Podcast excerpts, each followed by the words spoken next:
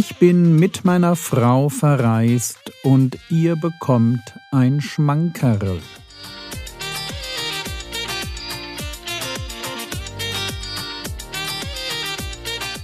Theologie, die dich im Glauben wachsen lässt, nachfolge praktisch dein geistlicher Impuls für den Tag. Mein Name ist Jürgen Fischer und ich habe euch die letzte Predigt aus der Reihe die Dynamik geistlichen Lebens mitgebracht. Und er ist unser Vorbild. Wisst ihr, Gott zwingt keinen, aber er schließt auch keinen aus. Und Johannes 3, Vers 16, wir kennen alle diesen Vers, denn so hat Gott die Welt geliebt, dass er seinen eingeborenen Sohn gab, damit jeder, der an ihn glaubt, nicht verloren geht, sondern ewiges Leben hat. Das ist die Perspektive Gottes. Gott liebt diese Welt. Und weil Gott diese Welt liebt, und weil er uns dazu berufen hat, einander zu lieben und Liebe in der Gemeinde zu lernen, dürfen wir jetzt als ein Botschafter und eine Botschafterin dieser Liebe hinausgehen in die Welt und sagen, hey, Gott hat dich lieb. Wie wär's? Hättest du nicht Lust? Da gibt's jemanden, der es wirklich gut mit dir meint. Und mich begeistert ja die frühe Kirche. Merke, wie mich die die ersten Jahrhunderte stärker begeistern fast als alle anderen in der Kirchengeschichte. Man kann mit Fug und Recht sagen, dass die frühe Kirche diese Welt ganz praktisch durch Liebe missioniert hat. Praktische Liebe war die Missionsstrategie der jungen Kirche. Es ist total schön zu sehen, die jungen Christen der, der frühen Kirche sehen Unrecht und sie tun was. Sie kümmern sich um arme Witwen, Sie haben eine Liste bedürftiger Personen. Sie gründen die ersten Waisenhäuser, gründen Heime für Geisteskranke, erfinden Krankenhäuser. Sie unterhalten Armenhäuser, gründen Blindenheime. Sie sind es, die rausgehen und schauen, wo sind Kinder ausgesetzt worden. Das war damals in der Antike gang und gäbe. Ja, wenn man ein Kind nicht wollte, hat man es einfach liegen gelassen irgendwo. Es wurde dann von den Hunden gefressen und so. Und die, und die Christen sind raus und haben diese Kinder aufgenommen und hat, haben, hat sich, haben sich um sie gekümmert. Ganz großartig. Und wo ich auch reinschaue, auch wenn ich ins Bildungswesen hineinschaue, Meilensteine des Bildungswesens, egal ob das Schulen sind, Universitäten, Kindergärten, überall haben Christen ihre Hände im Spiel. Warum? Praktische Liebe. Ja, ich bin geliebt, ich lerne lieben. Ja, vielleicht brauche ich ein bisschen, gerade wenn ich jetzt so das nicht so von zu Hause gewohnt bin. Aber sobald ich das kann, raus, dann machen wir's. Dann zeigen wir allen, weil wir selber Liebende geworden sind, wie sehr Gott sie liebt. Ganz, ganz praktisch. Vieles, was heute selbstverständlich ist und was wir für normal halten in einer Gesellschaft, ist eigentlich alles andere als selbstverständlich, sondern christlich.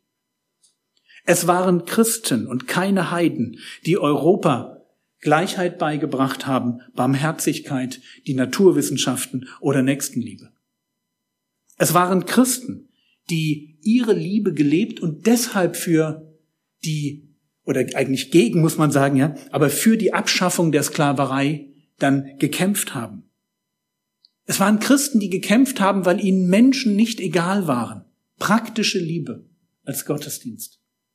So wie es im Jakobusbrief heißt, ein reiner und unbefleckter Gottesdienst vor Gott und dem Vater ist dieser, Waisen und Witwen in ihrer Drangsal zu besuchen. Merkt ihr das? Wir denken an Gottesdienst, wir denken hier an dieses Gebäude, wir denken daran, dass wir Lieder singen und eine Predigt hören. Und jetzt kommt Gott und sagt, also ich habe eine andere Vorstellung von Gottesdienst. Gottesdienst ist nicht das, was am Sonntagvormittag stattfindet. Können wir auch machen, können wir auch irgendwie mit reinziehen. Aber eigentlich interessiert mich, wie dein Gottesdienst am Montag und am Dienstag und am Mittwoch aussieht. Gottesdienst ist ein Dienst für Gott an denen, die meine Liebe, nein, seine Liebe durch mich erfahren. Das ist eigentlich Gottesdienst, Waisen und Witwen in ihrer Drangsal zu besuchen. Darum geht es. Und wo sich dieser Gottesdienst zeigt, nochmal, nicht als Programm, bitte mach jetzt nicht, okay, jetzt muss ich in meinem Kalender noch irgendwo noch so einen Slot einfügen, Waisen und Witwen besuchen, damit ich ein guter Christ bin. Es ist nicht das, was ich predigen möchte. Ich möchte erst predigen, dass wir Liebe lernen. Es muss eine Herzenshaltung sein. Und wenn das keine Herzenshaltung ist, wenn Liebe Gottes nicht in meinem Herzen ist, dann brauche ich es nicht programmatisch in mein Leben einfügen. Dann muss ich vor Gott zerbrechen, muss sagen, Vater im Himmel, ich habe ein Problem, ein ganz fettes Problem. Irgendwas ist da in mir, aber du bist es nicht. Aber da, wo das Herzenshaltung geworden ist, wo Menschen mir wichtig werden, weil sie Gott wichtig sind, wo ein Gott, von dem es heißt, er sei Liebe, mich zur Gemeinschaft einlädt, und zwar zu einer Gemeinschaft mit sich selbst. Genau an der Stelle, wo ich erkenne, wie viel Liebe Gott zu mir hat. Genau an der Stelle wirkt jetzt Gottes Geist in mir. Und zwar er, er wirkt diesen Wunsch, so zu leben, wie Gott es vorgemacht hat. Das ist alles. Gott ist Liebe und wer in der Liebe bleibt, bleibt in Gott und Gott bleibt in ihm. Also wenn ich das verstanden habe, dass Gott Liebe ist, mich liebt, dann wirkt Gott in mir diese Liebe für andere Menschen. Und damit sind wir tatsächlich am Ende unseres Zyklus angekommen. Und wir sehen, wo alles drauf hinausläuft. Gott ist Liebe und wenn er mit uns fertig ist, dann sind wir das auch. Ich sage das nochmal. Gott ist Liebe. Und wenn er in diesem Zyklus mit uns fertig ist, und ja, das wird in diesem Leben nicht passieren, aber wenn wir da weiterkommen, dann sind wir das auch. Und deswegen möchte ich euch zum Schluss noch eine Geschichte erzählen.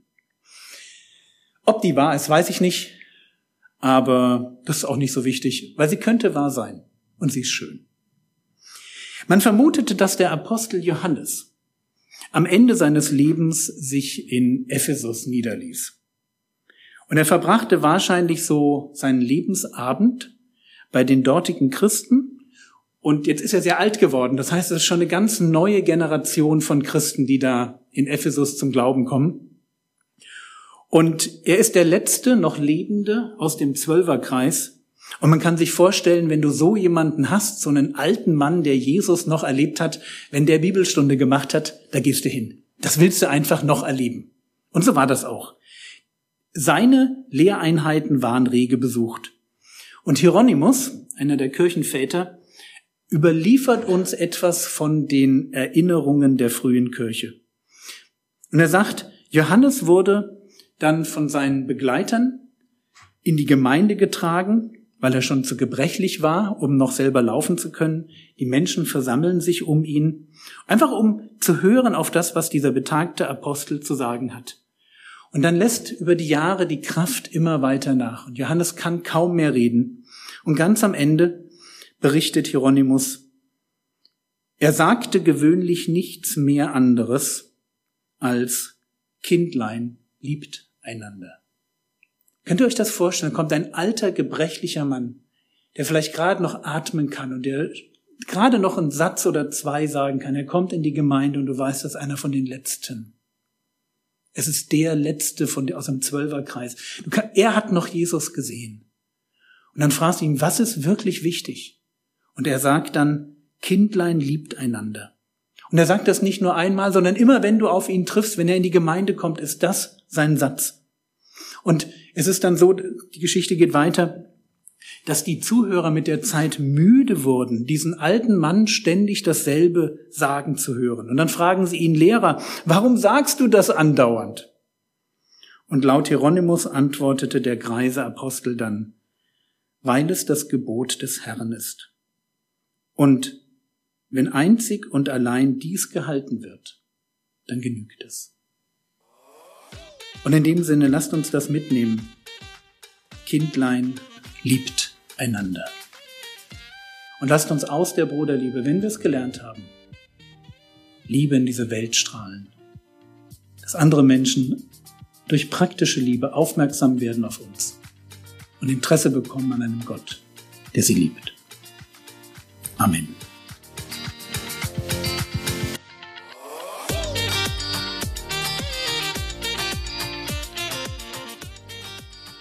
Das war's für heute. Alle Predigten aus der Reihe Die Dynamik geistlichen Lebens finden sich auf frogwords.de. Der Herr segne dich, erfahre seine Gnade und lebe in seinem Frieden. Amen.